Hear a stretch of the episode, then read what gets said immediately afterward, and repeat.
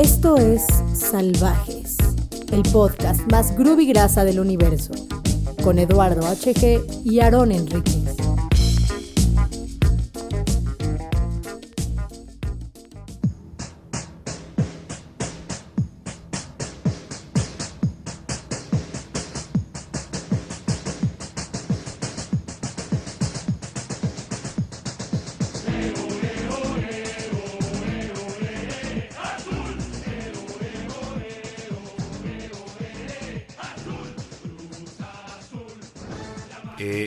A una emisión más de Salvajes. Estamos en la segunda temporada del podcast. Y eh, mi nombre es Eduardo HG. Estoy con mi homie de cada ocho días, Aarón Enríquez. ¿Cómo estás? Hola hermanos, ¿cómo están todos? Tenemos hoy preparado un programa especial. Regularmente el Salvajes eh, hablamos de todo menos de deportes y menos de fútbol. Pero pues hoy tenemos, amanecimos con la gran noticia de que pues, ganó el Cruz Azul, ¿no? En semifinales. 1-0 frente al Pachuca el día de ayer, ¿no? Por la noche. Y además, no solo por eso, sino que ya habíamos pensado en un especial de Cruz Azul. Un especial, eh, en, un, en algún momento nos dimos cuenta que estábamos rodeados por Cruz Azulinos de corazón.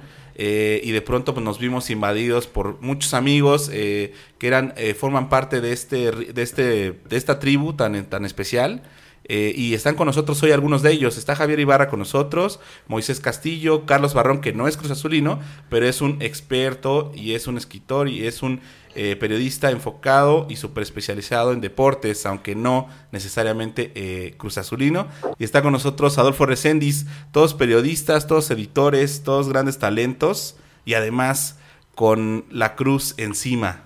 ¿Cómo están chicos? Bienvenidos. Chemos de corazón, chingado.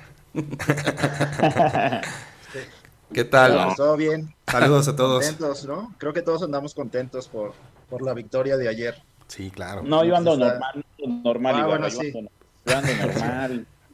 Un domingo normal, un domingo igual. Bueno, bueno, es que le vas a la América.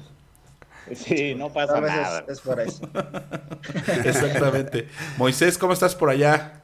Además Pues de todo bien, este, pues amaneciendo un poco ya más tranquilos, porque ayer sí fue como cardíaco, ¿no? Porque con un gol de Pachuca teníamos que anotar dos, entonces ese, ese tipo de historias ya las conocemos los Cruz, Azul- Cruz Azulinos y ahora sí que hasta que pite el árbitro ya podemos cantar victoria. Adolf, bienvenido. Exacto, hasta que pite el árbitro no se puede cantar la victoria. Oye, y ayer que tardó en, en pitar, ¿eh? Ayer, después ya de que se acabó el partido, creo que todavía se agregaron nueve o diez Se agregaron más, nueve, ¿no? O se sea, agregaron nueve, acabó al 53. Sí, de por sí, como bien dice Moy, saludos a todos, compañeros, los que estamos aquí en Salvajes.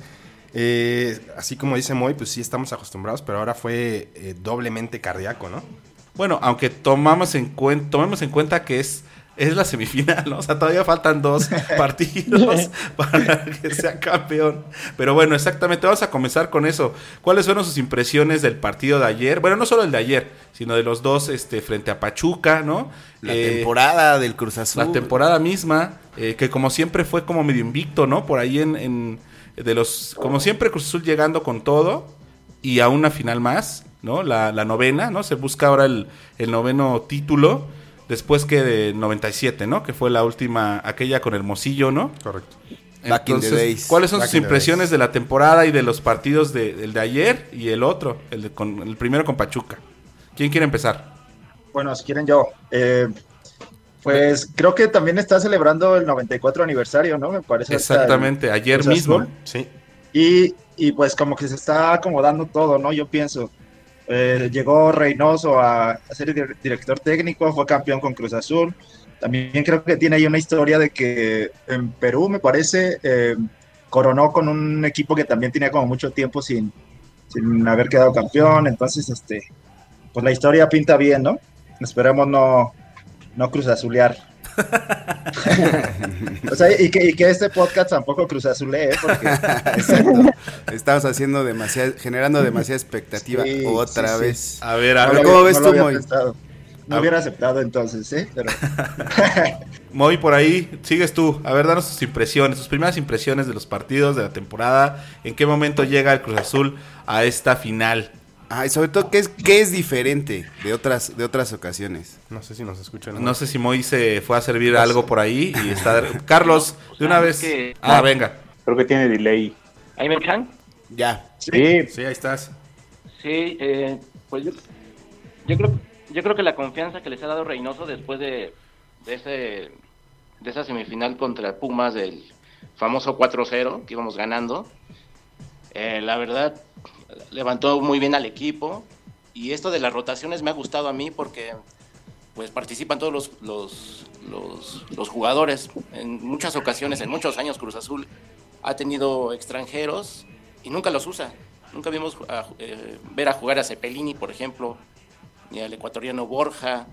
O sea, muchos se quedaron en la banca y, nunca vimos este, si eran buenos o, o malos jugadores, ¿no? Entonces, eh, esas rotaciones, la verdad me han gustado. O sea, todo, todo ha este, aceitado muy bien este Reynoso y A lo Juan Carlos Osorio, ¿no? Está jugando el Cruz Azul ahorita. yo creo que estamos... Pues más bien más, más como, como Reynoso, como, como buen este como buen defensa ha ordenado bien este atrás, ¿no? Entonces yo creo que por ahí se empieza. Perfecto. Carlos, tus impresiones. Ah, Bueno, yo creo que lo del Cruz Azul no es sorpresivo, es incluso cíclico, se, se repite constantemente. Es un equipo competitivo, ese siempre lo ha sido. Es el equipo que más veces ha quedado de líder en torneos cortos desde el 96. Son, eh, creo que esta es la décima vez que, que queda en torneos. En 50 torneos cortos es la décima vez que queda como líder. Este, es cierto también que este, este año yo la verdad no le veo nada de especial, digo, para los Cruz Azulinos, tomando en cuenta los Cruz Azulinos, eh, amigos Cruz Azulinos que, como Moisés, como Ibarra, y otros Cruz Azulinos que, que andan eh, por ahí en- en las distintas partes de la ciudad. Sí los veo como que no, no, no les gusta hablar del pasado, evidentemente es muy doloroso, es muy difícil que, que estar recordando muchas cosas. Yo siento que más que el equipo, los aficionados tuvieron la interesa de, de darle vuelta a las páginas pronto y el equipo es el que como que se había ido estancando. Eh, los, los aficionados habían o, aprendieron a, autocurarse, ¿no? A, lamerse las heridas ellos mismos porque muchas veces el equipo los abandonó y esa es la verdad, el equipo perdió de distintas maneras, de un, el Cruz Azul tiene un catálogo de derrotas inverosímiles e inconcebibles y perdió de distintas maneras y la afición fue la que sola aprendió a curarse, a lamerse sus heridas, a, ahora sí que como Rambo en las películas, a sacarse las balas con el cuchillo de cocina, güey, ¿no? porque la afición de Cruz Azul es la más sufrida, es la más ofendida, es la más eh, vituperada de todas y, y yo creo que la afición fue la que ha levantado al equipo, no tanto la reestructura, o sea, eh, además de todos los problemas que carga el equipo, eh, han, han terminado por, por hacer a la afición doblemente fuerte, porque años atrás la afición no reclamaba al Cruz Azul, a pesar de las derrotas, porque tenía una confianza, pero llegó el punto del hastío, del hartazgo de la afición y se fueron contra sus propios jugadores. Y en particular ahora sí, sí siento una afición más comprometida, eh, más exigente y más madura eh, en ese aspecto de dejar de creer, porque yo creo que vieron el cambio con la salida de- del presidente Álvarez y, y confiaron en una, si no en una transformación, sí en una depuración, ¿no? Que, que es lo que ha venido a hacer. Futbolísticamente a mí no me sorprende, pues, porque Cruz Azul siempre ha sido un equipo muy bueno, o sea, siempre ha sido competitivo, siempre estado en primeros lugares, siempre ha llegado a finales. Este, el problema es que las ha perdido de último minuto y de las maneras más inconcebibles que puedan existir. Claro. Pero yo creo que falta lo, como decían ustedes, falta la parte más importante, que son los dos últimos partidos. Yo, sinceramente, sinceramente, en- entiendo a mis amigos cruzazulinos. Yo ayer no vi nada de sufrimiento. Sí, Pachuca podía anotar uno. Los últimos, digo, salvó un tiro fuerte, de, de- creo que de Catalán, que la sacó muy bien Corona, este, un tiro libre. Este, la verdad, me- metieron a Quiroga, metieron a Roberto Nurse. La verdad que Pachuca ya no hizo nada, se, se ahogaron finalmente un Pachuca que se, que se acabó con el América en, en- en lo físico. Este, y Cruz Azul, que es mucho más equipo que, que incluso que América ahora, lo demostró en todo el torneo, eh, pues le ganó. Yo creo que pudo haberle ganado con más facilidad. Sin embargo, también Cruz Azul tenía ese sistema nervioso alterado de que un gol de Pachuca los, los podía poner en predicamentos. Pero la verdad es que no lo vi tan sufrido ayer. Quizá la final pueda venir con sufrimiento, pero si de verdad cons- conciliamos lo que fue Cruz Azul durante todo el torneo, ya no hay un equipo que le pueda faltar al respeto, ya, no hay manera. Ya se fue el, América. Eh, no, y, a lo mejor puede haber sido Monterrey, a lo mejor puede haber sido Tigres, alguien, pero la verdad es que no hay manera ahora que, le puedan sacar esto. Ahora, yo entiendo a mis amigos cruzazulinos, y esto es hasta que pite el árbitro y hasta que levanten la copa, es cuando quizá van a, van a descansar, ¿no? Lo mismo decíamos hace cuatro meses, ¿no? Pues no hay manera que Pumas le saque el partido y ya vimos todo lo que pasó. Y así pasó, exacto. Pumas, un Pumas además este que pues similar a lo que sucedió con Pachuca, ¿no? Entrando ahí de rebote a la liguilla, pues como que no pasaba nada con Pumas y, sopas.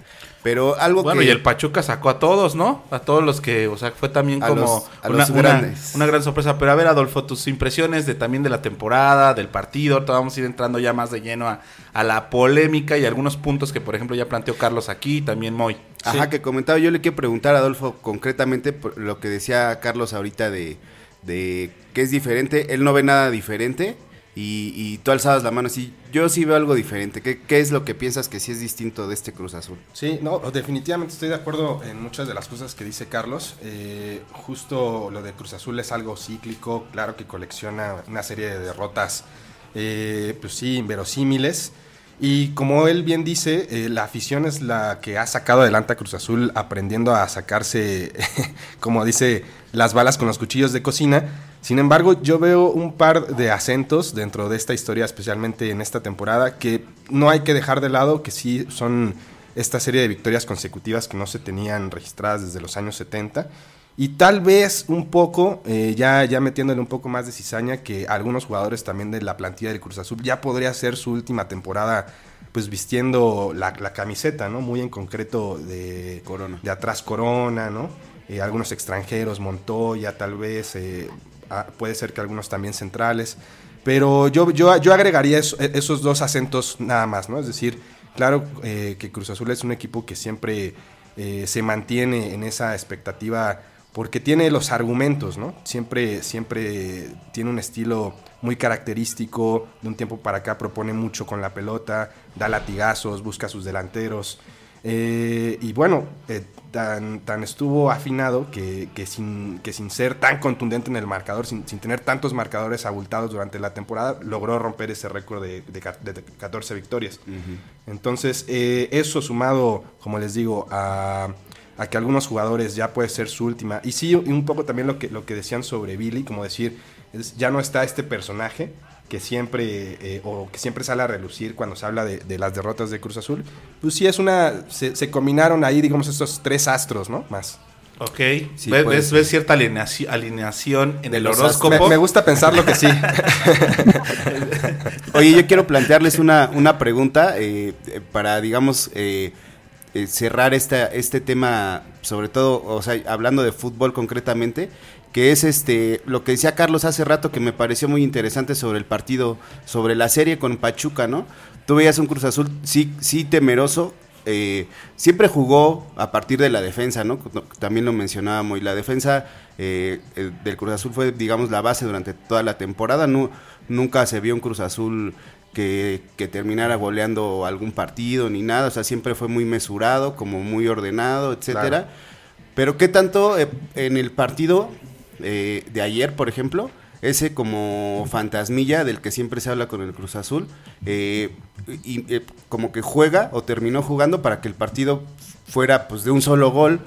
nunca se ve un Cruz Azul arriesgado. Si le toca a Santos o le toca a Puebla, pues esos, esos equipos no van a jugar como, como el Pachuca jugó ayer, ¿no? Son equipos que, que, sí les gusta jugar, les gusta atacar, eh, arriesgan quizá eh, de pronto a la defensa, pero es, es, un juego distinto y ahí que tanto Cruz Azul va a tener como ese fantasma, le puede jugar en contra cuando, cuando, cuando tenga que meter goles, ¿no? A ver, ¿quién, ¿quién empieza en esta nueva ronda? Ibarra, somos varios. Todos se forman, todos alzan la mano, obviamente, porque se trata del Cruz Azul. Ibarra, pues a mí lo que me ha gustado, y bueno, eh, lo que decía Barrón de que este, no lo ve distinto, fue que yo ya no veía un Cruz Azul que se echara para atrás. Y eso me, me, me emocionó mucho, ¿no? Porque, o sea, este, los últimos minutos es cuando creo a todos los Cruz Azulinos nos entra el temor, ¿no? De que va a volver a pasar. son los más cardíacos, ¿no? Siempre. pero ahora es como el, equipo lo he visto que va hacia adelante y eso me gusta mucho. O sea, me como que me, me, me apasiona y me remonta como a esa infancia, ¿no? A cuando sí era como súper clavado con el fútbol y lloraba y me enojaba y salía con mi bandera y todo. Este, no sé, estas temporadas pues sí la veo bien, bien distinta, ¿no?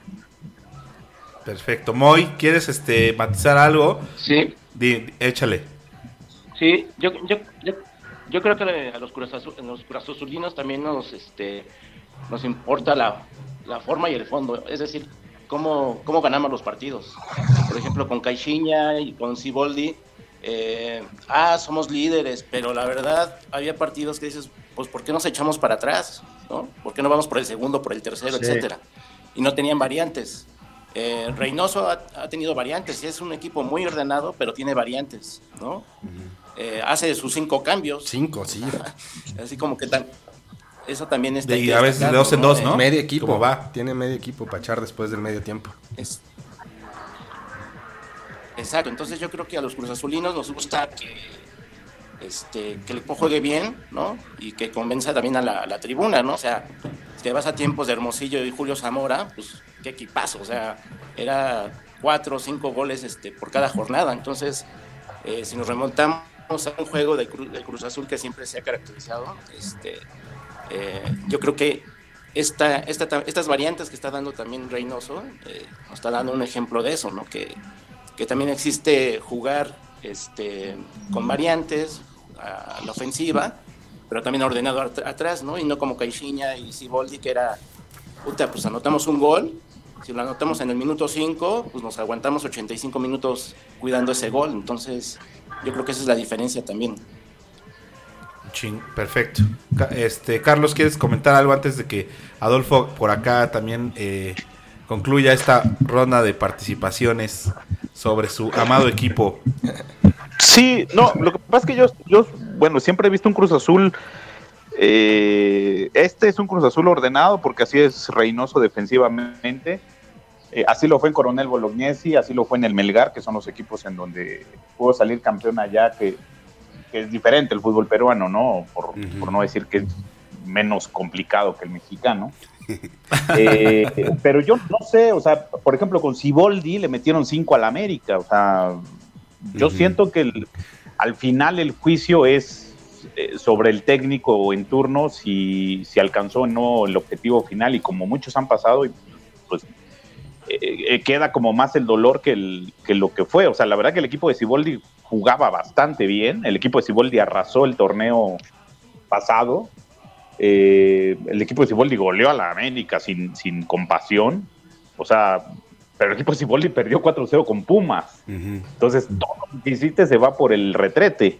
Eh, y, queda más como ese, esa moraleja de, rencilla, de dolor, de, de, ver. La verdad es que el trabajo de Reynoso es basado en lo que le dejó Siboldi, así como el trabajo del Arcamón en Puebla está basado en lo que le dejó Juan Reynoso. O sea, no hay ningún técnico que en seis meses te ponga a jugar al equipo así como lo están haciendo Larcamón y, y Reynoso. Es evidentemente ya llegas a un lugar que ya tiene una estructura y una base muy sólida. Ahora, que Reynoso empiece a mover bien las piezas y, haga cambios y variantes, eso es lo que yo creo que tiene contentos a, la gente de Cruz Azul. Y más que otra cosa, también ese sentimiento de arraigo, que es lo que le faltaba. acordémonos que Reynoso no, no era la primera opción.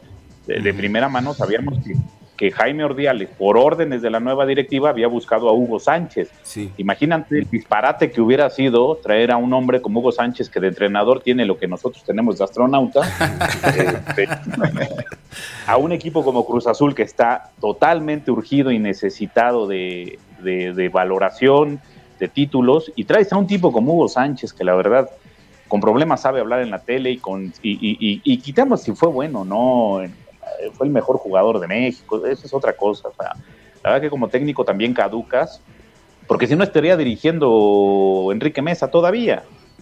Y, yo, yo creo que el sentimiento de arraigo que fue la traída de Juan Reynoso, eh, yo pude hablar con Juan Reynoso cuando empezó la temporada y él estaba como incómodo porque decía, yo ni siquiera fui la, la segunda opción, fui la tercera opción pero les Ah, voy a cabrón. demostrar a todos que se equivocaron. Querían a Hugo, ¿no? Y Juan Reynoso Ah, sí es lo que decía. querían a Hugo, sí, querían a Hugo y querían a Mohamed. Y a Mohamed, sí.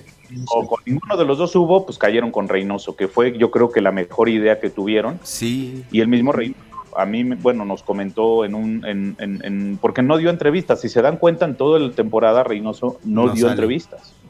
Hablaba en corto, hablaba fuera de grabadora, pero este, él decía, estoy, estoy incómodo porque nunca pensaron en mí como primera opción. Bueno, les voy a demostrar que desde la primera opción este, voy a salir campeón. Claro, es un reto que se puso y que al final lo pudo o lo puede cumplir. Pero pues, Reynoso yo creo que tuvo esa ventaja de ser un perfil bajo, de, de ser un hombre que no se mete, que no, que no entra en polémicas y sobre todo se agarró al recuerdo de los cruzazulinos de cepa. Los buenos cruzazulinos lo van a recordar como Claro. el, el Kaiser de la, de la 97. ¿no? jugadorazo, jugadorazo y, y este... ya no llega a la, a la Libertadores porque se lesiona. Entonces es cuando Sí. Almaguer entra como de central, porque Almaguer se acordarán que era delantero, luego, Luego pasó lateral, a central ¿no? y terminó en la central en esa Copa Libertadores del 2001. Sí, ¿Por qué? Porque Reynoso se lesiona. Reynoso todavía estaba en ese equipo y después se va. el peruano Entonces- Reynoso. Que, que sí, yo creo que es, es eso, ¿no? Le imprime un arraigo que el Cruz Azul eh, y el aficionado, y conoce, conoce, conoce la historia, conoce la institución perfectamente, sabe, sabe lo que, lo que implica. Y yo creo que ese, e- efectivamente, pues sí, sí, sí fue una, un, un acierto, porque yo de acuerdo con lo de, con lo de Hugo Sánchez, ¿no? O sea, eh, haber traído a Hugo Sánchez ha- habría sido probablemente eh, ponerse la soga al cuello con un Cruz Azul que venía de, ya lo veníamos visto la temporada anterior con Ciboldi, que era un, era Cruz Azul muy potente y probablemente Hugo Sánchez, quién sabe qué, disparate hubiera hecho en toda la temporada, ¿no? ¿Ustedes cómo lo ven? ¿Cómo ves, Adolf? Bueno, pues a mí me encanta que esté el peruano Reynoso, justo por todo esta... Y de hecho, perdón, eh, decía, decía justo lo, eh, ayer, ¿no? Creo que decía que pedía incluso mesura, ¿no? Como decía, no escarben en el morbo, ¿no? De, de, de lo que hay en los, en, en- en los subcampeonatos y tal. Y, y de hecho, justo reconocía a su antecesor, ¿no? Decía que lo que un poco lo que comentaba Carlos, eh, que reconocía como que él más bien re- eh, le dieron la estafeta y también pedía como mucha mesura al respecto, como que yo lo veo como un, entrenador, sí, justo como, como muy, sí de bajo perfil, pero pues ya dónde está, ¿no? O sea, en Sí. realidad, pero también como muy taimado, ¿no? Es, es, es un estratega, o sea, en el sentido de que recuerda la historia también, ¿no? Es alguien que tiene esa tradición con Cruz Azul y que lo ha visto caer, obviamente, en el 99, en el 2001, en el 2008, ¿no? Que puede recordar como sus peores pasajes y que, y que me gusta que esté al frente porque puede imprimirle ese corazón y esa cepa que de repente con tanta tragedia se puede ver como, como trastocado, ¿no? Es lo que le comentaba eh, detrás de, de- de los micrófonos, le decía que me da mucho gusto que Santiago Jiménez marcara el gol de ayer porque pues podríamos considerarlo pues una especie de canterano, ¿no? Ha crecido también futbolísticamente en Cruz Azul, ahí, ahí ha recibido pues eh, bastante de su formación y, eso es lo que necesita el equipo, ¿no? Gente que esté acostumbrada a ganarle a esos equipos desde las fuerzas básicas, que haya vestido la camiseta desde niño y que al final esté familiarizado con la victoria y con, los, con, con lo que es ganar con Cruz Azul, ¿no? Entonces creo que en ese sentido eh, Juan Reynoso para mí es, es un gran acierto de esas tres posibilidades, ¿no? Que bueno, eh, Hugo Sánchez pues, hubiera sido muy, muy polémico, como es en cualquier lugar en el que se para, y Mohamed pues la verdad es que no me lo puedo imaginar, ¿no? Me, hubiera costado mucho trabajo pensarlo en Cruz Azul después de haberlo visto en América y, y en Monterrey. y en. Monterrey. Oye, ¿qué, qué opinan ustedes, este Javier, eh, de, de eso que decíamos de, de Reynoso? También Moisés mencionó pues el equipo eh, glorioso del Cruz Azul, el, el de, el de Carlos Hermosillo, este Julio Zamora, por ahí, este, antes incluso siempre, siempre ha habido jugadores, este, Octavio Mora, por ejemplo, ¿no? Otro histórico, este, así, hoy, hoy ven, por ejemplo, eh, con Santi, con, con todo, todos los jugadores que, que existen ahorita eh, en el Cruz Azul, lo, lo ven, digamos, con ese, con ese, po- con ese poder que tenía aquel equipo del 97. Pues sería difícil compararlo, yo creo, pero sí tiene un gran acierto la, la directiva, eh, pues con las contrataciones que, que ha hecho últimamente. Yo creo que desde desde que entró Siboldi, o sea, hubo contrataciones, a lo mejor no eran jugadores tan, tan populares o conocidos que sonaran por acá por, Como por la Liga Mexicana. Biancucci, ¿no? Pero, exacto, cuando Biancucci. Pero, y ahí es donde ya vi como otro chip, ¿no? Del Cruz Azul. Y dije, ah, mira, están haciendo como contrataciones no tan, este, digamos, tan básicas o ahí que como que metieran la mano, ¿no? Los directivos como para, me imagino, robarse ahí algún dinero o eso. Y, y pues el, o sea, como aficionados también lo que pedíamos era un director técnico que a lo mejor hubiera tenido todo ese pasado, ¿no? Todo ese bagaje. Y qué mejor que Reynoso, ¿no? Que fue campeón en el 97. Yo llegué a pensar también, no sé, Palencia o Camoranesi, que también ahí sonaba un poco, ¿no? Eh, que también creo que, que le hubiera venido bien al equipo y a la afición completamente, ¿no? Porque hubiera ahí hecho como... Un buen match. Hubiera encajado, sí, sí, hubiera hecho buen match. Ado- sí, Adomaitis. ¿Quién más estaba en el 97? Galindo. Sí, el Palencia. Palencia. Galindo. Jorge Campos fue campeón sin jugar. Bueno, Ah, no, jugó, no jugaba, no jugó. jugó el- la final de Jugó ida, ¿no? minutos. Sí, la final de ida sí, la jugó. Y lo presume, ¿no? Que, fue campeón con, Cruz Azul y, y todo. Moy, venga. Pues dicen de las contrataciones, o sea, pero hay que recordar que, por ejemplo, Paul Fernández y Montoya este, no jugaron en la etapa con Caixinha, de hecho, pues salen de préstamo, ¿no? A Boca Juniors. Este, me parece que Montoya a un equipo de Brasil y regresa, ¿no? Este, y es ahí donde me refiero que les da chance de, de verlos jugar, o sea, con Caixinha nunca los vimos jugar. A Domínguez, ¿no? Chavito. minutos.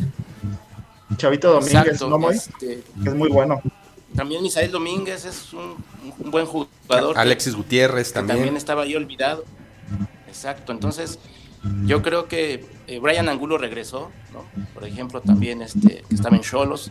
Entonces yo creo que les dio oportunidad de jugar, ¿no? Y pues, cualquier jugador en, en un equipo como Cruz Azul se quiere mostrar. ¿no? Entonces, esos 10 minutos, esos 8 minutos que les da a Montoya, a Misael, pues se sienten como también parte de- del grupo, ¿no? Entonces yo creo que a eso le ha funcionado muy bien a, a Reynoso. Oye, y- También este chico Rivero, el uruguayo, es, Oh, es buenísimo. ¿eh? La- Eh, Romo, ¿no? Yo creo que la mejor contratación que tuvo Cruz Azul, a lo mejor ha, ha de ser Romo. No Sí. sé qué opinen. Sí, la verdad es que es un 4x4 ese Romo. La, la ha estado aprendiendo bastante bien. Eh, ha estado, eh, o estuvo varias veces en el once ideal de, de- de la Liga BBVA.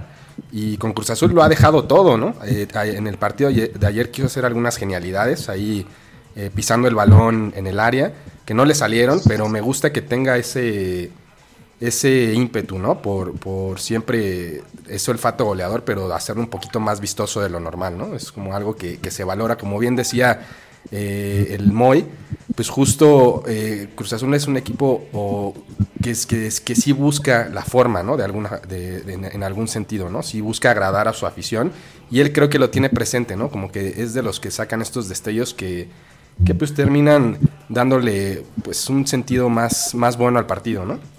Sí, pues era un jugador que le hacía falta a Cruz Azul, me parece, ¿no? Eh, no sé si desde el Matute o, o algo así, que, que no tenían un jugador que, que- que tuviera esa chispa. Oigan, y me gustaría como, eh, antes de continuar como con toda esta perspectiva que están haciendo y el análisis de, de la previa de lo que está pasando con el Cruz Azul, ir a un tema que nos interesaba mucho aquí en Salvajes, que digamos, Aarón le va al América, ¿no? Yo en realidad no tengo equipo, ¿no? O sea, como tal, pero a mí Le puedes ir al Cruz Azul. le puedo ir a Cruz Azul. Le va a la América, pero se hace, se hace. Es americanista de No, closet. no, no. No soy americanista ni, ni Cruz Azulino. Pero algo que a mí siempre me ha llamado la atención eh, del Cruz Azul, por ejemplo, y creo que se lo he comentado a varios, pues justo es el fenómeno como cultural que, que, que ha levantado a nivel de, pues sí, de la cultura en el país. De, de- no solo por Los esta memes. como los memes, y no solo por esta especie como de, de- de maldición que entre comillas se podría decir, sino que por ejemplo yo he estado, eh, he tenido la oportunidad de, de ir a Jaso muchas veces, eh, gran parte de la familia de mi esposa es de allá, ellos sí son cruzazulinos de corazón, y, y- y de pronto en estas charlas de sobremesa, o sea que la gente de allá pues ya saben cómo lo vive, ¿no? La gente de la ciudad cooperativa, que, que- que se comentaba de, eh, por ejemplo, algún familiar que en algún momento le tocó ser como del equipo de ingenieros y arquitectos del Estadio Azul y que descubrieron que había incluso bajo la cancha enterrados algunas cuestiones como de, de brujería. Es decir, siempre, siempre como que a nivel cultural hay un halo como muy importante de Cruz Azul. Creo que de ahí también su relevancia en realidad. O sea, como el impacto que han logrado fuera. Y se ha creado toda una, una, una cultura a través también de lo digital, ¿no? ¿Ustedes cómo ven esta, pues sí, justo como la generación de, esta, de este diálogo cultural que tiene una figura como el Cruz Azul, incluso para aquellos que no le vamos o para aquellos que incluso no estamos tan cerca de equipos como el Cruz Azul mismo o el América, por ejemplo, ¿no? No, incluso yo iría un poco más atrás desde de, eh, realmente qué es lo que significa Cruz Azul, ¿no? ¿Qué, ¿Qué, es este equipo? ¿Qué significa para, o sea, uno de los cuatro grandes equipos de, del fútbol mexicano? Eh, toda una historia, una, una eh, pues, en los años 70 de, del campeonísimo, este, prácticamente Cruz Azul era pues no sé, algo así como el Barcelona, ¿no? Y de pronto, eh, guardando obviamente de las distancias, ¿no? Pero, pero lo, eh, eh, me refiero al arraigo que, que, que llegó a tener eh, cuando este, empezó a jugar aquí en la Ciudad de México. Eh, y de pronto se quedaron también sin estadio, se, se ya de, las de, las, de, allá se vinieron al Azteca, ¿no? Y ya van dos veces que juegan en el Azteca porque de pronto no no hay donde jugar, este, todo esto que envuelve eh, la historia del Cruz Azul, eh, ¿ustedes cómo, cómo, la, cómo la ven? Venga, Carlos. Bueno, eh, Cruz Azul es un equipo que influye en la vida de, los mexicanos, indudablemente. desde su concepción es un equipo que dio la muestra del cooperativismo y de la unión de, de sueños y de personas y le quedó chico Ciudad Jasso, esa es la verdad. Era un equipo que aspiraba a muchas otras intenciones. Eh, se bifurca el camino, porque la historia de Cruz Azul no solamente es la deportiva, sino es la de una familia que a la vez tiene otras familias a su, a su cargo.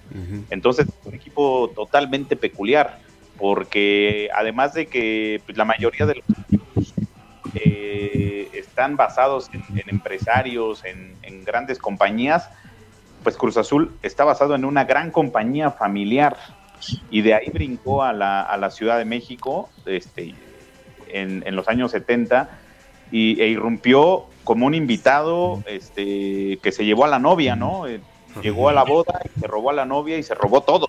Y se lo robó bien, jugando bien. En, en, aquellos tiempos, en los 70, le, ellos llegaron como las liebres del Cruz Azul porque había un eslogan que decía que el cemento Cruz Azul se acaba más rápido que una liebre. Entonces llegaron eh, como las liebres del Cruz Azul, por eso el conejo, y después le pusieron la máquina, porque prácticamente aporreaba a todos los, rivales. Bueno, la primera final que juegan en el fútbol mexicano, pues arandean a la América 4-1.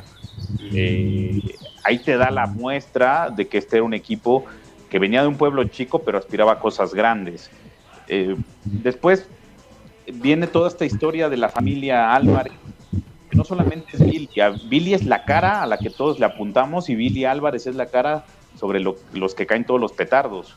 Detrás de Billy hay una hilera, una retaíla de rateros, de ladrones, de embaucadores, empezando por el hermano, siguiendo por el cuñado eh, y prosiguiendo con los hijos que han saqueado a Cruz Azul, que lo han robado, que lo han dejado en los huesos y que han querido ganar en lo deportivo para calmar las situaciones económicas y que yo creo que el destino y hasta sus propios problemas y sus propios intereses confrontados han producido que Cruz Azul en algunos partidos importantes termine perdiendo eh, eh, mentalmente, porque no es normal lo que sucede en Cruz Azul da cuenta la etapa del esoterismo, la etapa de la brujería, que si las instalaciones de Cruz Azul están junto a un panteón, nosotros en el libro que hicimos con, con, Servín, pues manejamos esa historia de que pues sí, efectivamente robaron una parte del panteón porque los Álvarez son así o, aprendieron a ser así.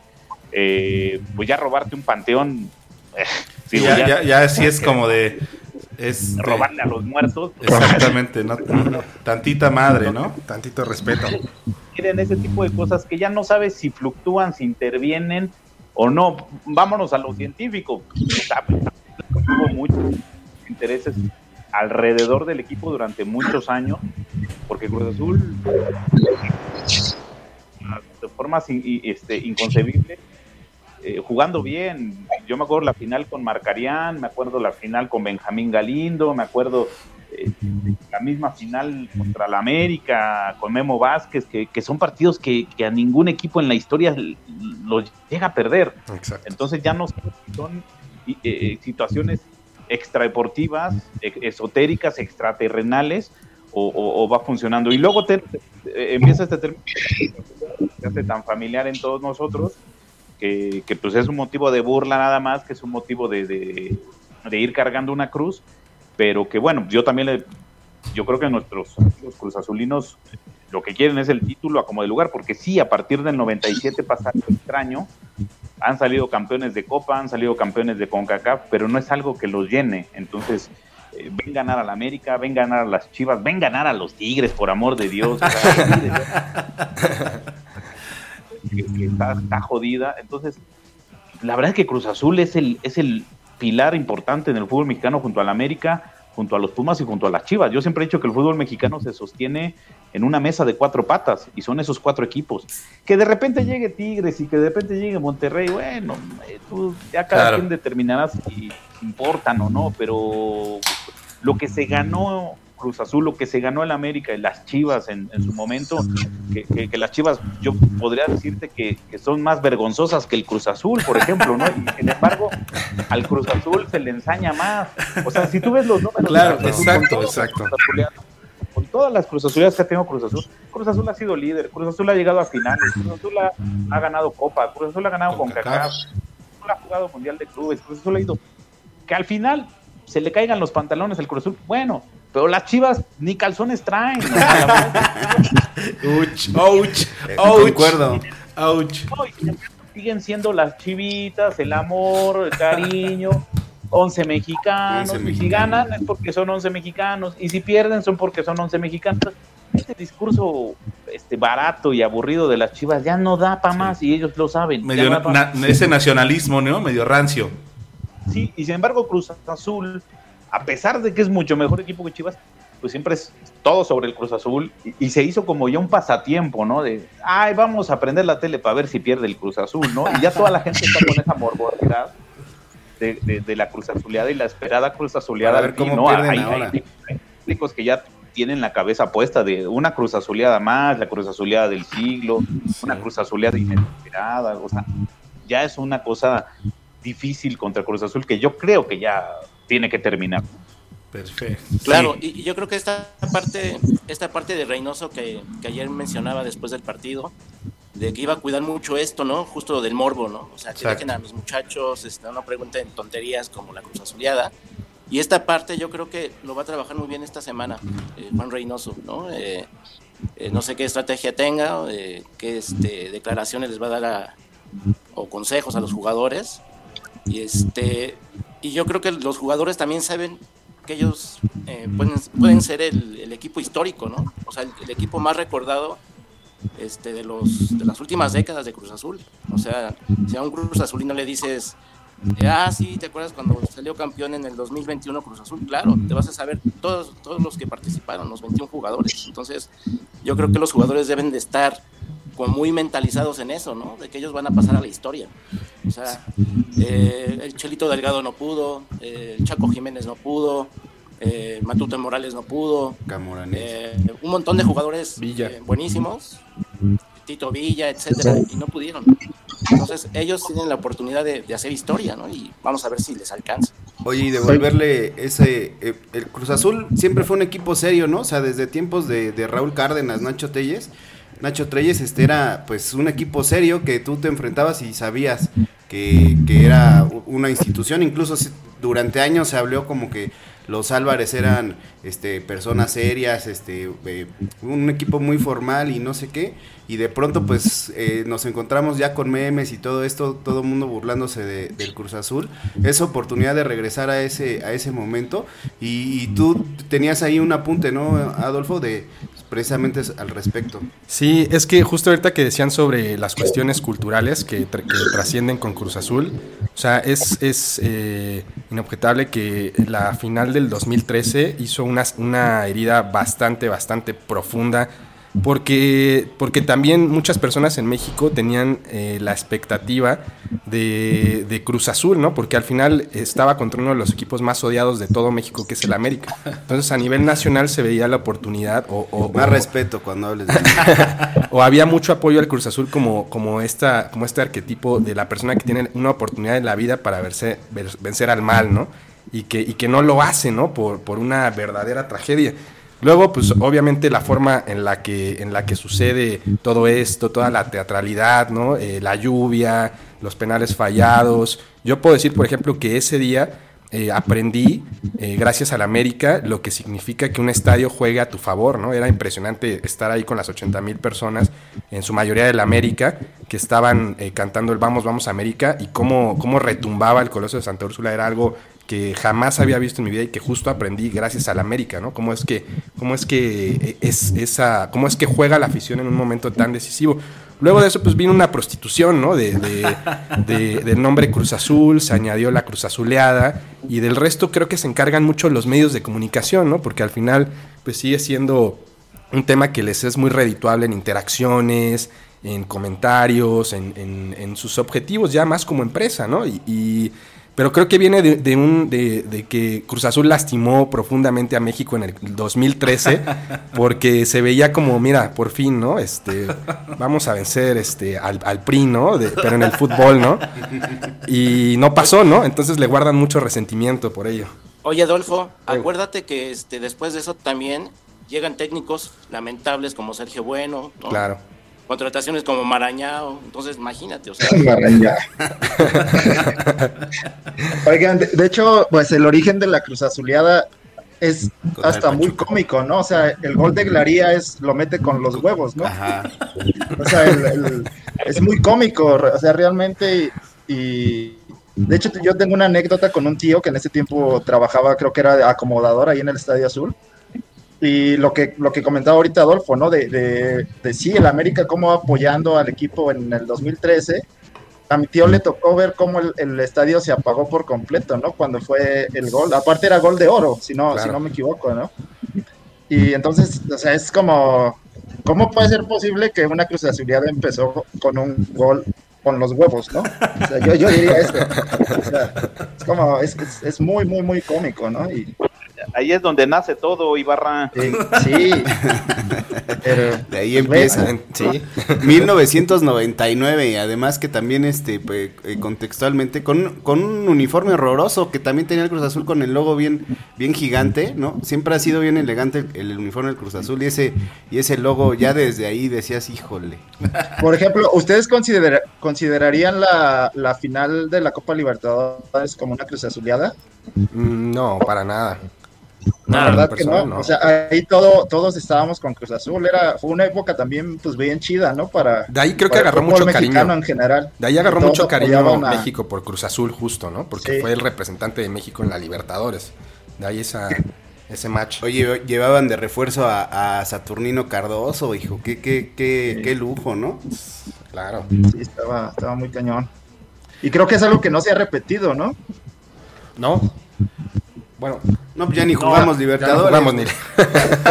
bueno, sí, de hecho. Pero bueno, después, ¿no? Con Chivas o con otros equipos. No, pues la, la, digamos, la, la, gloria ahí sudamericana, pues la tiene el Pachuca con el, con el, con la sudamericana ah, que ganó.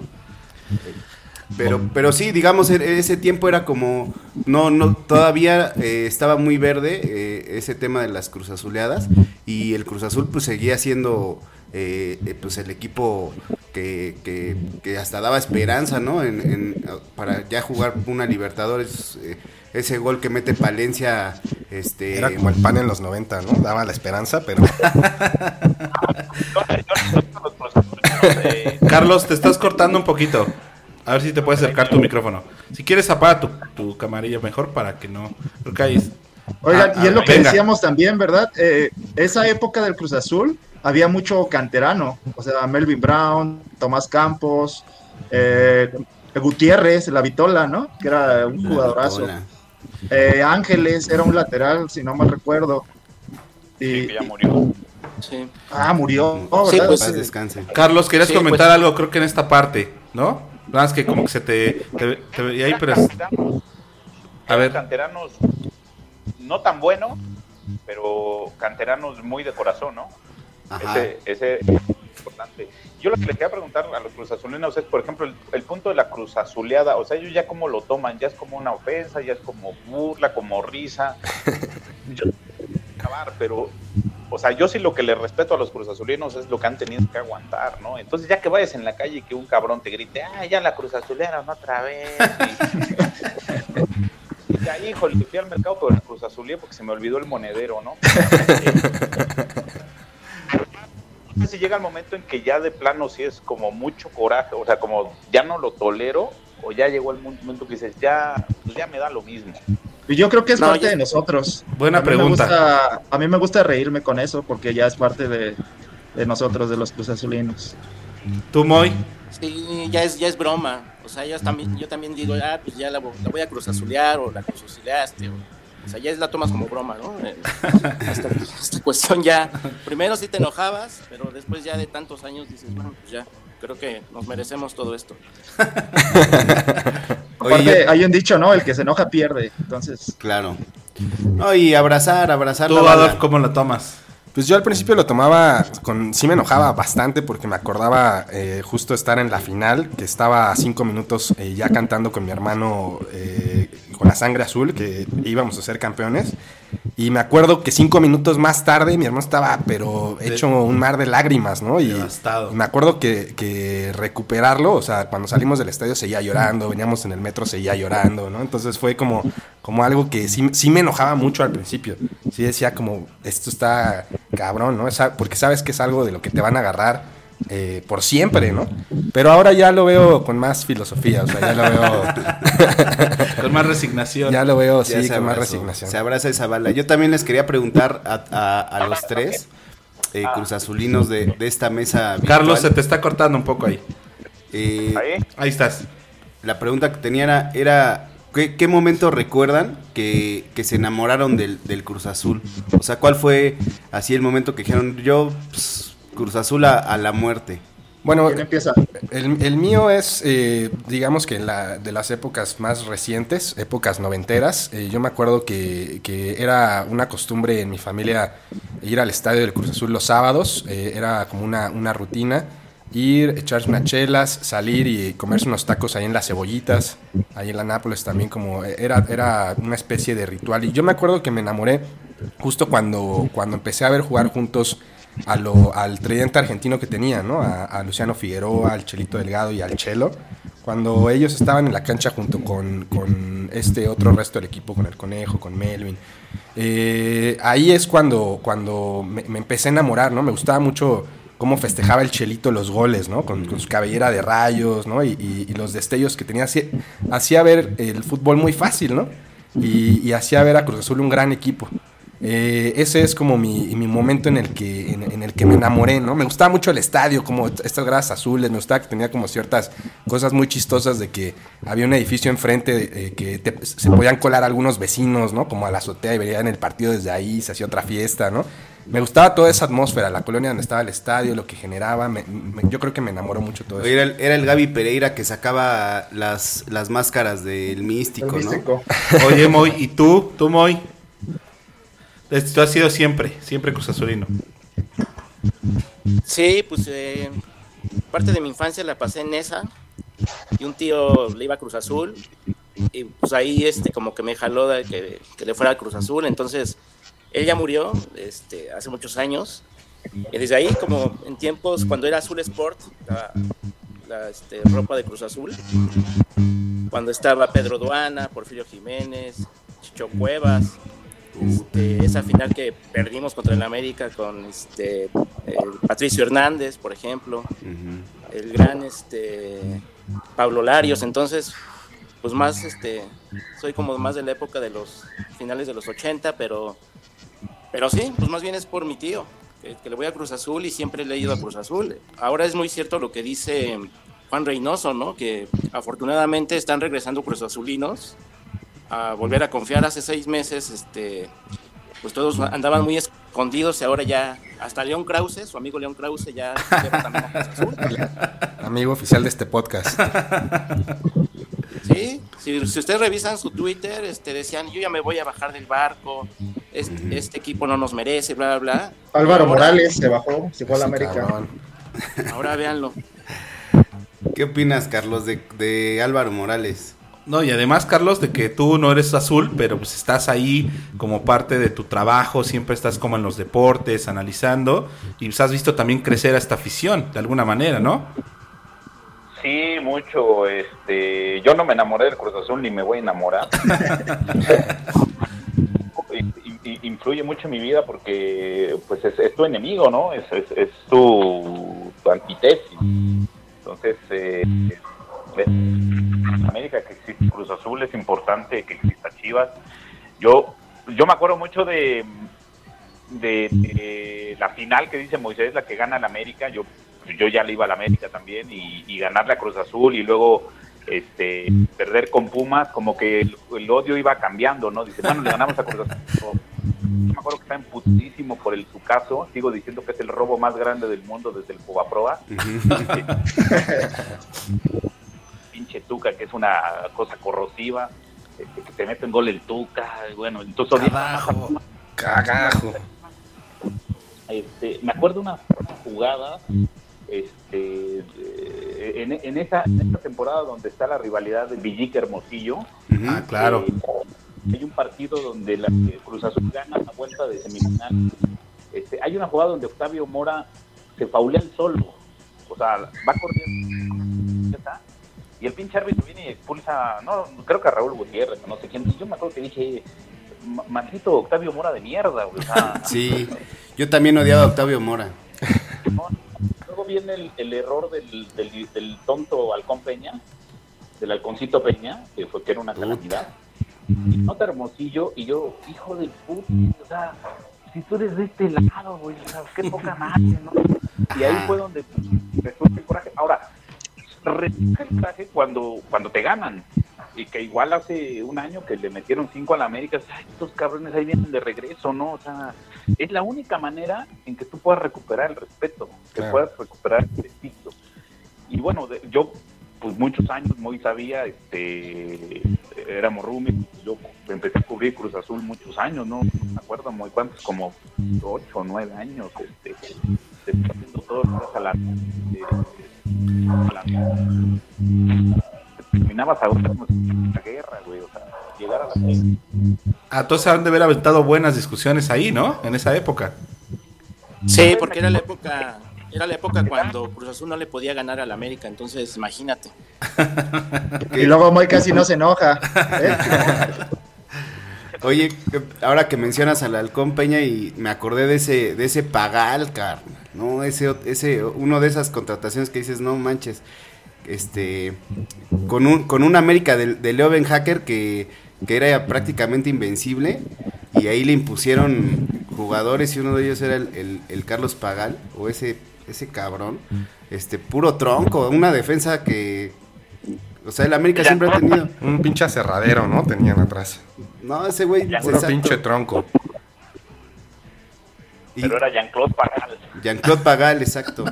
Y, y, eh, esa final que mencionas, la del tu caso, este, eh, haciendo un paréntesis ahí am- americanista, ya que estamos en la mesa, eh, yo le empecé a ir a la América porque en esa final, eh, ya le iba, ¿no? Pero tenía un compañero en la primaria, aquí en, en Ángel Albino Corso, de la colonia eh, Álamos, este, eh, tenía un compañero que era un gordito, que siempre llevaba todos los lunes de, de deportes, llevaba su playera del América, la, la de los 80, ¿no? La chida, y le empezaba a quedar ya, ya chica porque estaba cada vez más gordito. Pero yo decía, "Ah, está bien chida la playera de ese güey, ¿no? Y, y era como chinito y, se le veía bien chida a pesar de que estaba gordito. Pero en esa final, me acuerdo que, que hicimos como una apuesta así de, no, pues va a ganar el América. Y yo lo volteé a ver y le dije, ¿va a ganar el América, sí o no? Y apostó en contra del América. Y dije, no manches, alta traición. Y luego viene el pinche tu caso. Y dije, maldito gordo, güey, jamás te vuelvo a, o sea, y desde entonces... Jamás te vuelvo a dar mi torta, ¿no? Me, promet- me prometí a mí mismo así, yo jamás voy a traicionar a mi equipo, chinga. Exacto. Sí, gran rivalidad, ¿eh? Justo la que mencionabas estaba, Carlos, la de la de Hermosillo, ¿no? En los noventas con el América, ¿no? Con Villic, ¿no? Que eran, creo que fueron, se disputaron ahí por el goleo, ¿no? Me- Yo me acuerdo mucho, yo me acuerdo mucho de esa rivalidad histórica. Pues Hermosillo la gana como por dos o tres goles a Villí que se cae. Al final no, ya no, ya no anota. Y Hermosillo termina campeón de goleo, creo que fue el, el bicampeonato de goleo o, algo así de Carlos Hermosillo, ¿no? Que, que también con el América la verdad es que hizo mucho con el América, ¿no? No, claro, esa final con Chivas. Y además Hermosillo sigue siendo el goleador histórico del Cruz Azul, ¿no? Hasta ahora. Sí, pero pues fue, fue- fue Cruz Azul como el, el- el nuevo caudillo, ¿no? Así es, o sea, que es que justamente regresamos a la historia, como decías, a los ciclos y aquella final del 97, pues cómo termina, ¿no? Con qué, con, con ese gol, ¿no? Cómo se recuerda todavía, ¿no? Ese, ese partido. Sangrando de la, de la. Tiene que pasar algo, tiene que pasar algo. No, no puede ser una final la de ah, pues, Supongamos que Te- tiene que pasar algo increíble, algo así. No podemos tener una final normal, ¿no? No puede ser una final así de ay, 3-0, eh, pinche partido al minuto 60, ya está cantado. Algo tiene No. que Si ven esa, si ven esa final, si ven esa final del 97 de, de vuelta, eh, allá en, el, en León, eh, pues León tenía un equipazo y de verdad nos estaban apedreando el rancho horrible. O sea, la verdad, y al, el calor, 12 del día, tenían a Misael Espinosa, este, tenían un equipazo los de los de León, ¿eh? O sea, Estaba Medford, me parece, ¿no? También. Medford, que creo que no había comido en, un, en una semana y corría como un pinche negro. Eh, sus zancadas eran terribles, o sea, si, te, si ven el partido, sí nos estaban apedreando muy feo el, ga- el- el rancho, pero eh, pues así se debe de... Bueno, Cruz Azul está caracterizado por, por ganar este tipo de, de encuentros así, sufrir. Entonces yo creo que así vamos a ver algo en la final. Vamos a sufrir, pero sí vamos a ganar. Antes de pasar. Oigan, y ahorita, y- Ajá, venga, perdón, y venga, ahorita que hablaban de lo del América eh, contra Cruz Azul, obviamente recuerdan el- la jugada de. ¿qui- ¿Quién fue? Calusha, ¿no? La que pega en el poste. Ah, la que se va solo, Eh, ¿no? Una semifinal. Sí, que va corriendo a a Escopón y va corriendo. Bueno, todos, ¿no? Van corriendo detrás de él. Y, y son esas cosas que también solo le pasan al Cruz Azul, me parece, ¿no? Del otro lado. Sí, ya, Sí. ya estaba ganado el partido. Este, van todos a rematar el tiro de esquina. Eh, le queda a, a Calusha que es como, como dice Moy, con- de dos zancadas llegaba a media cancha y, y la falla, ¿no? Hasta, hasta hay un video con la, con la voz este, fingida del, del perro Bermúdez, ¿no? Sí, o, o las lágrimas de Camoranés, y a mí eso fue lo que me enamoró, yo creo, de Cruz Azul. O sea, de que el güey lo expulsaron y pues se puso a llorar, ¿no? Ahí. Sí. Y ya después todo lo que hizo Camoranés y también es algo como, es un impulso para, para los cruzazulinos, me parece. Claro. A mí de niño me, me- me sorprendió, ¿no? O sea, saber que, que un campeón del mundo fue parte de Cruz Azul y lloró por la playera. Claro. Fue algo que sí me, me sigue impresionando. Exactamente. Gran fact. El italiano Camoranesi. Oigan, Sí. y antes de pasar a la, un poco al final del podcast, que ya estamos en la, en la recta final, eh, a sus expectativas de lo que va a pasar en los siguientes partidos. eh, no sé, Adolf, ¿querías agregar algo antes? No, no, no. Este, de, no sé si vieron, yo creo que eh, a mí me llama mucho también la atención este, este documental que va a salir, del cual se habla mucho ahora de Azul Oscuro, Azul Celeste de Carlos Barrera, eh, que precisamente indaga como en, esta como teoría de, de lo que hay detrás, como decían, de la, de la, de la figura de Billy Álvarez, de la familia, de, la, de la sociedad cooperativa, ¿no? O sea, como todo lo, lo oscuro que está detrás y que de alguna manera obviamente influye en el papel del Cruz Azul dentro del fútbol, ¿no? Eh, hay se han sacado cosas, es decir, también es un equipo, justo como lo decías Carlos, que siempre ha estado, no es, no es cualquiera, y ha estado rodeado siempre de una polémica, pues ahora cada vez más fuerte, ¿no? Entonces, ¿cómo, ¿qué va a pasar ahí? No sé, porque no, no ha salido el documental, pero han estado, o sea, Billy Álvarez como prófugo, ¿no? También, o sea, también están pasando cosas de- detrás de la, del, del mismo equipo, ¿no? Ah, ok, no, no, pensé que alguien más iba a comentar. Ah, Eh, eh, es, lo que habíamos dicho desde hace tiempo. Miren, lo que pasa es que eh, la familia Álvarez, el papá de Billy Álvarez, que fue un gran precursor, este, gran iniciador de todo esto, al final de su vida eh, pues determinó que ya el, poder no tenía que salir de la familia Álvarez. Eh, de 10 años porque entra Becerril a y por ahí del principio de los 90 es cuando entra Billy Álvarez. técnicamente tenía que estar solo 10 años y, siguió. Y ahí viene una historia pues complicada que, que, que es política, ¿no? Finalmente aquel que está en política pues termina robando en este país. Eh, creo que es una ley general. Tú te metes a la política y aunque vengas con toda la limpieza del mundo, pues vas a terminar agarrando algo. Y cuando ya no hay límites, cuando no hay candados, pues terminas robando. Yo lo último que pude hacer de investigación es que se habían llevado 400 millones de dólares. Aquí es donde te, te preguntas, ¿cómo es posible que Cruz Azul no tenga un, un estadio de fútbol? El último estadio de primer mundo que, que hizo Rayados de Monterrey costó 100 millones de dólares. Es una cuarta parte. 400 millones de dólares. Millones de dólares en, en casi 20 años. Con un tipo nada más a cambio. Eh, no solo civil, sea, evidentemente hay un aparato que ha manejado todas las finanzas de la cooperativa y que ha gastado en el equipo, sí, también es cierto, y que, y que ha tenido la mala suerte de no sacar el campeonato. Quizá, con, quizá si hubiera salido campeón antes el Cruz Azul, Billy seguiría en, en- en el poder, ¿no? Claro, Eh, sí. pero algo, algo pasó, que, que que los títulos no llegaban y luego vino esta, este golpe de Estado y bueno, sacaron a Billy. Eh, evidentemente también la gente que está ahora, pues tiene que demostrar que, va a hacer las cosas bien y que va a hacer las cosas limpias, porque vuelvo a lo mismo, el que administra un equipo, el que administra una cooperativa, eh, pues no, no siempre va a poder con la tentación. Y esta nueva directiva lo que ha hecho es que se ha, se ha esmerado más en corregir las cosas de la cooperativa que del equipo. Por eso no han salido tanto. Eh, hay un asunto que es como raro, que el presidente de que puede ser campeón con Cruz Azul es Álvaro Dávila, ¿no? Ayer con Cruz Azul, la verdad es que no, que- ¿quién es Álvaro Dávila? Eh, está casado con Pedro Chapoy, este, muy amigo de Salinas Pliego, Salinas Pliego muy amigo de López Obrador. Eh, no es que se piense mal, sino que dices, ¿cómo es el destino que tanto, tanto tiempo estuvo Billy y que el, el que va a terminar siendo campeón como presidente es Álvaro Dávila, que la verdad los cruzazulinos no tienen nada que ver con él y él no tiene nada que ver con Cruz Azul. Pero lo han puesto ahí para que los la directiva nueva pues se se enfoque primero en arreglar las cosas de la cooperativa. Entonces todo lo que va a aparecer con este documento ya se está. Eh, cuando muere el, el papá de Billy, aquí hay que preguntar por qué el papá le deja el poder al, al hijo menor y no al no al que es el hijo mayor. Y hay, y ojo, hay dos hermanas que, que, que también estaban en la cooperativa, ¿no? Eh, ¿Y por qué empieza luego el ataque? En el 2009 muere la mamá de los Álvarez y es cuando empieza abiertamente el ataque frontal. Es cuando Alfredo le dice a Billy, pues ya no somos hermanos, ¿eh? y aquí como nos toque. Claro. Y empezaron las y empezaron las contrademandas, y empezaron los juicios, y empezaron los escándalos.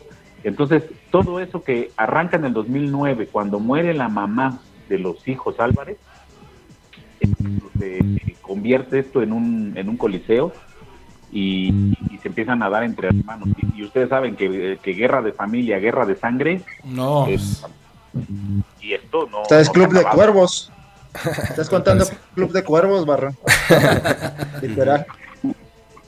La siguiente generación, hoy conoce bien a, a su amigo Robin Álvarez, que es el, que es el tipo más pedante y, y prepotente del mundo. Entonces, tercera generación, porque porque la- la- el encauzamiento era que los Álvarez jamás perdieran el poder.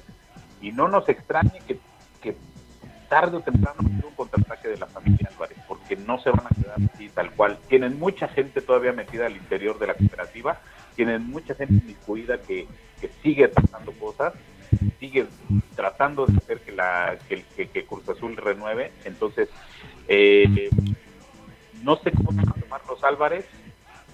Hay rumores de que Billy Álvarez no está prófugo, que aquí por México lo no digo el FBI no es tan tonto como para no saber dónde está claro. Es que pasa como con los narcos, ¿no? Obviamente que saben dónde están. Claro. claro entonces bueno yo no sé cómo lo toma la familia Álvarez que esta nueva directiva se va a apuntar el triunfo que ellos no pudieron hacer en 23 años.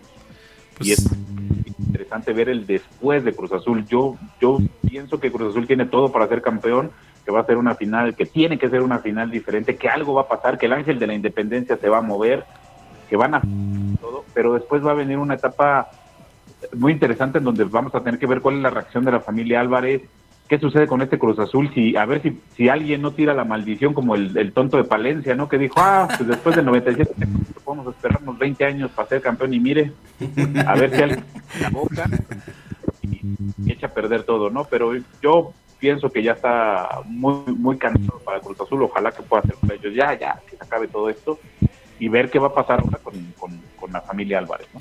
Así es, un, un, gran tema y creo que justamente empiezan a salir este tipo de como de trasfondos, ¿no? Que son importantes pues para todos los que siguen el fútbol y para los que siguen Cruz Azul. Eh, ahora sí vamos un poco, si quieren, si alguien quiere como opinar o matizar sobre este tema o vamos entrando a qué se esperaría de lo que va a pasar en los siguientes partidos. ¿Tú? Este, ¿quién? ¿Y Javier? ¿Estás, ¿Te estás cortando o estás por ahí todavía? Moy. Eh, bueno, yo opinaría de los, este, de los siguientes partidos.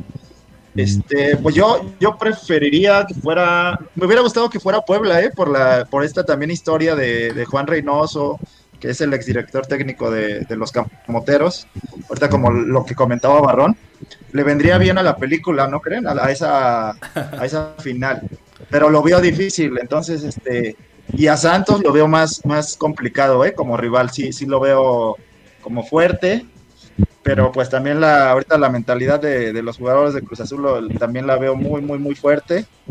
Y sí, sí, no, sí los veo campeones, ¿eh? Ok. claro, muy. O sea, no, no. No, sigue, sigue, sigue. No, vaya, muy. Moy ya se fue a este, se va a servir algo por ahí, ahí está. Eh, pues, obviamente, pues aquí ya no, no cuenta ni la tabla ni, ni, nada de esto. Este, yo creo que es, como importante sacar como el cero de, Torreón y aquí, este, pues ya finiquitar todo. Pero yo creo que vamos a ver un, un Cruz Azul, este, como lo hemos visto en la liguilla, muy mesurado, manejando bien los tiempos, ¿no? Y, y, yo creo que la parte anímica que, estos días va a inyectarle eh, Juan Reynoso a los jugadores, yo creo que esa va a ser la clave, porque pues, el fútbol lo tienen, entonces las cuestiones estos de los famosos fantasmas y que te pese ganar o no, eh, yo creo que la parte mental ahí va a trabajar mucho Juan Reynoso, ¿no? Eh, y yo creo que pues tiene que ser el próximo domingo el campeonato, porque si no, este, no veo cómo. claro. Bueno, pues. Y, y, mientras no, no los tiente el billete, ¿no? A los jugadores, porque también ahí pues, son cosas raras. Sí, sí. Finales sí. pasadas, yo sí, sí he pensado eso, ¿no? Que se han vendido a lo mejor algunos jugadores. Sí, yo también lo he pensado, solo para puntualizar ese último tema, ¿no? Por ahí también algún compañero de, de Barrón lo decía, justo eh, sobre las llamadas, ¿no? Que, que, que recibían los jugadores de Cruz Azul previo a las finales. Y no sé, ¿no? A mí no me gustan mucho las teorías de conspiración, pero ya cuando le buscas, obviamente va haciendo ciertos match, ¿no? Eh, por eso es que a mí me gusta que, que, lo que les decía desde un principio, ¿no? Que Santi Jiménez esté metiendo goles, que estén considerando a los canteranos, porque al final en, en, ellos se puede sustentar buena parte del campeonato, ¿no? Es decir, ellos son los que pueden imprimir la gallardía, porque muchas veces los refuerzos que, que ha traído Cruz Azul no son, no son refuerzos eh, tan contundentes o que realmente sientan eh, ese, ese amor por la camiseta, por lo que sí me puede dar a pensar que, que, en, algunos, en algunos puntos muy específicos sí se puedan corromper, ¿no? Que me da tristeza también porque qué mal que después de pelear tanto en una temporada, ¿no? Y ser un futbolista profesional, lo que significa tantos obstáculos, te vendas por algo, pero si es más redituable que lo que vas a ganar por la final, pues bueno, es, es, todo un tema, ¿no? Yo en, en respecto a cómo veo a Cruz Azul para estos dos partidos que viene. Eh, también, Una semana complicada. También considero que Santos es el, es el rival eh, más fuerte que le pudo haber tocado en este, en este cruce de, de partidos. Ya, ya nos ganó una final en algún momento. Eh, Osvaldo Sánchez ahí me acuerdo cómo besaba la, la maldita copa. Pero, pero bueno, eh, el fútbol ahí, ahí se tiene que jugar, son 90 minutos. No veo como que Reynoso vaya a hacer una super alineación o vaya a hacer un cambio radical a lo que ha estado haciendo. Va a poner a su, a su once titular y, con la posibilidad de, de, cambiar a sus cinco jugadores si es que, si es que así lo considera. Eh, va a ser una final sufrida, obviamente, no sería una final del Cruz Azul si no, si no fuera una final eh, sufrida, pero sí veo ganando a Cruz Azul eh, justo con goles en el Azteca. Ah, ese es de plan, sí, claro. Pues es, Que haya goles, por favor. que, haya go- que haya varios, ¿no? Este, Mientras no haya penaltis, todo bien, ¿eh?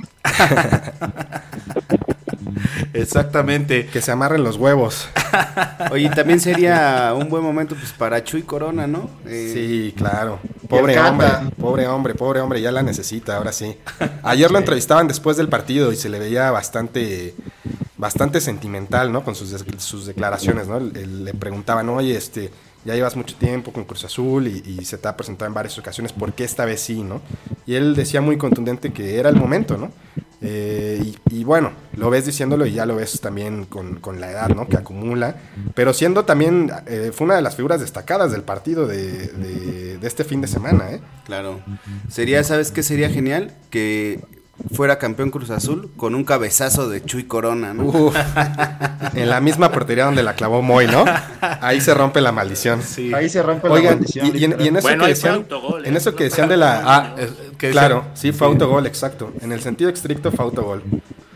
Pero lo que decían de la maldición también, ahora este, ven que están, hicieron una, tienen un coaching especial esta temporada, que los hicieron hacer una cruz de cemento que están cargando a todos los partidos. Y esa cruz de cemento la hicieron entre todos los jugadores, pero aparte le metieron cosas internas a la mezcla Ah, sí. como con una dinámica para fortalecerlos. Y ahí los ves en cada partido que dos de los, de los titulares van cargando La cruz. la, la cruz, literalmente, ¿no? De cemento que hicieron y que aparentemente es el coaching que los ha llevado hasta a este, este punto de la competencia, ¿no? El Chicharito les pasó el contacto, ¿no? Exacto. Chicharito ya les pasó el contacto del coaching. Oigan, pues ya para cerrar, eh, muchas gracias por su tiempo, pero sí nos gustaría hacer una ronda final de, de- de comentarios. Eh, creo que hay mucha expectativa, obviamente, y creo que ya se explicó por qué. Pero pues finalmente, eh, ¿cuál sería como su conclusión para el podcast sobre este momento específico en el que Cruz Azul eh, enfrenta eh, una final más la próxima semana? ¿Quién quiere comenzar ya para finalizar este podcast? A ver, aquí vemos a... A ver, Ibarra, tú, tú creo que tú empezaste el programa, tú vas primero. ¿Cómo era, perdón? El... Pues un comentario final, ya estamos este, cerrando el programa y pues obviamente ya dijiste ahí un poco tu pronóstico que es obviamente entendible que dices que va a ganar el Cruz Azul, pero pues bueno, un comentario final que sobre lo que va a pasar esta semana, sobre tu propia afición o sobre tu propia afiliación a Cruz Azul y lo que va a representar o no lo que viene. Pues marcador final lo vería un 3-2, o sea, ya eh, de ambos partidos. Eh, me imagino, pues, pues un desmadre en el Ángel, una pedota con el Moy, este, unas semanas después, yo creo. Ah, que de hecho Moy me dijo que, que a ver si veíamos el partido, o sea, a ver si se hace Moy. Ahí está. Estaría, estaría bien. Este, y pues, sobre todo, pues, este, pues ilusión, ¿no? No sé si es la palabra indicada, pero pues ya yo desde los 10 años no veo campeón a, a mi equipo, ¿no? Es, es trágico, es complicado y pues la verdad es, es este emocionante volverlos a ver en la final. Aunque a lo mejor este, este, este meme, ¿no? De que ya somos los, los subcampeones del torneo.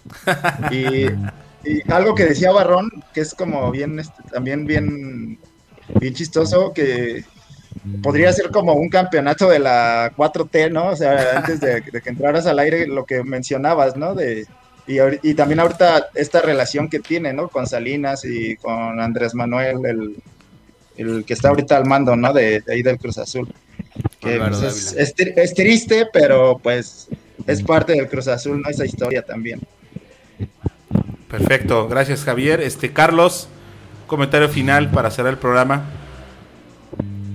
Nada, que, que Azul es muy importante para el fútbol mexicano, es muy, muy importante para la vida de, muchas personas, para la vida cotidiana, estado de ánimo, para la, situación laboral diaria, ¿no? Este, yo que me dedico a esto, pues, pues, los que más nos da de y eso es un, una temible realidad.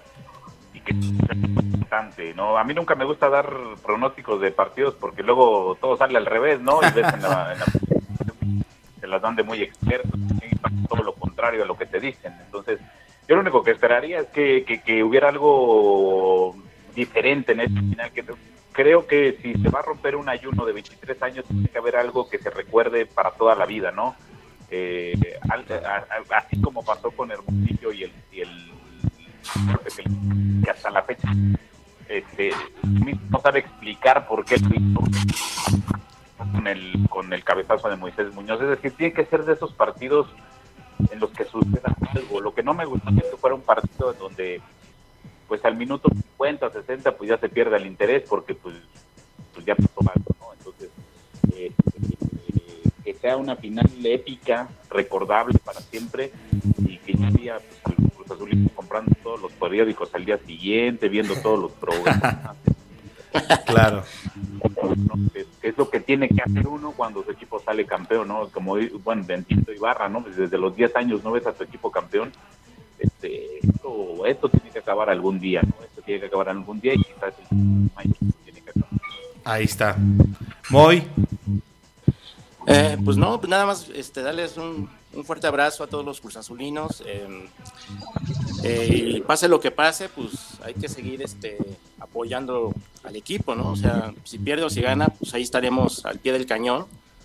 Eh, como dice, como se dice en la, película El secreto de sus ojos, puedes cambiar de, de, de casa, de auto, de novia, pero, pero de una pasión no. Entonces, la pasión se llama Cruz Azul, entonces eh, vamos a seguir apoyándolo, pase lo que pase, ¿no? Al equipo. perfecto. Obviamente, pues con un triunfo, pues cerraríamos este, este tipo de frustraciones, cruzazuleadas y mentadas de madre, ¿no? Exacto. Adolfo. Bueno, discriminarle a aquellos, aquellos parásitos que se bajaron. Ah, claro. León, León Krause dijo que él estaba hibernando y que iba a despedir. Ah, bueno. Eh, pero sí me tocó ver otros eh, términos de hibernar, huelga. Algu- alguien por ahí dijo, este, me voy a poner en huelga hasta que Cruz Azul salga campeón y no los voy a apoyar, ¿no? Este, aquí, identificado, sí, yo creo que sí sería bueno decirles, este, sáquese a la chingada, porque pues, usted se bajó cuando se estaba hundiendo, ¿no? Entonces sí, no, no se me hace, no se me hace padre, ¿no? Así es. Exacto. No, pues bueno, a mí nada más me gustaría agregar que este, pues que con Cruz Azul hasta la muerte siempre, ¿no? Si algo yo creo que nos define a la mayoría de los aficionados por el Cruz Azul es esa lealtad, es algo que, te enseña eh, pues justo la, derrota. Y, me, encanta estar ilusionado en estos momentos, me encanta saber que estamos a, a dos partidos de poder ser campeones y también eh, volver a recordar qué, qué es sentir un campeonato. Y la verdad es que no me importa, igual que haya sido hace 10 años o tal vez un poco más. eh, yo creo que me llena más de emoción, ¿no? Sentirlo en estos momentos, ¿no? Que, que puedo ser un poco más consciente de mi entorno. Y estoy verdaderamente emocionado, o sea, como les digo, no, no quiero ser redundante, pero con Cruz Azul hasta la muerte es parte de una esencia de vida y lo vamos a ver campeones y ahí vamos a estar. Perfecto. Pues muchas gracias a todos. Gracias Moisés eh, Castillo, Javier Ibarra, Carlos Barrón, Adolfo Recendis por participar en el podcast, por comentar este gran tema que sí, indudablemente levanta pasiones eh, en muchos sentidos. Y pues gracias, esto fue un episodio más de Salvajes. Les mandamos un caluroso saludo y estamos conectados para ver lo que va a pasar en estos dos partidos que vienen. Así es, amigos, pues muchas gracias por venir. Eh, si no, si es, es ahora o nunca, ¿no? Es ahora o nunca, la neta. Está Eh. más que puesta la mesa. Ya dejaron fuera al Pachuca, que fue el equipo con el que inició precisamente la maldición de la Cruz Azuleada. Eh, no sé, no sé qué más les puedo decir más que mis mejores deseos. Y pues, y le vendría bien que ganara el, el Cruz Azul esta, esta final. Y nos vemos la temporada que sigue porque mi, mi, mi indiecito Solari se los va a encontrar en el siguiente campeonato. Va a traer a Ibrahimovic, ¿no? Ok, ok. Bueno, pues muchas gracias a todos. Javier, Moy, Carlos. Ahí estamos abrazo. conectados. Vale. Adolfo, vamos a Sí, cerrar con. bien. Vamos a cerrar el podcast con eh, Azul de Cristian Castro, ¿no? ¿Les parece? Como en el estadio. Oye, HG, y ya vele al Cruz Azul, güey, ya que no tienes equipo. sí, Cruz Azul. sí, ¿verdad? Ya, ya tendría que, que- que irme, irme afiliando. Pero bueno, pues gracias. Gracias a todos. Nos estamos conectando. Estos salvajes. Gracias a la gente que está escuchando este podcast. Nos vemos en la siguiente emisión.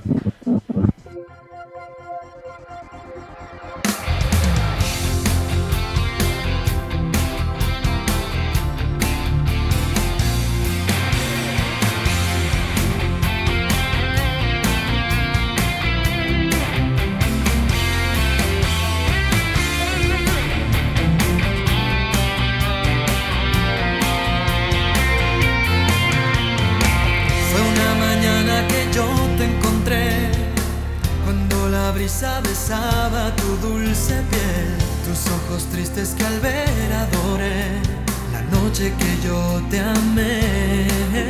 Azul cuando en silencio por fin te besé, azul sentí muy dentro nacer este amor azul. Hoy miro al cielo y en ti puedo ver la estrella que siempre soñé. Azul, y es que este amor es azul como el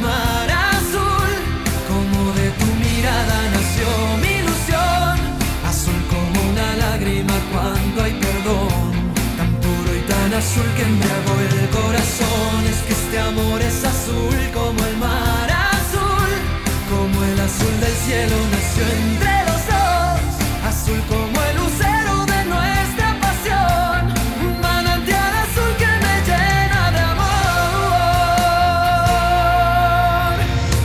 como el milagro que tanto esperé. Eres la niña que siempre busqué, azul que quiero entender. Tu príncipe azul yo seré. Azul es mi locura si estoy junto a ti. Azul, rayo de luna serás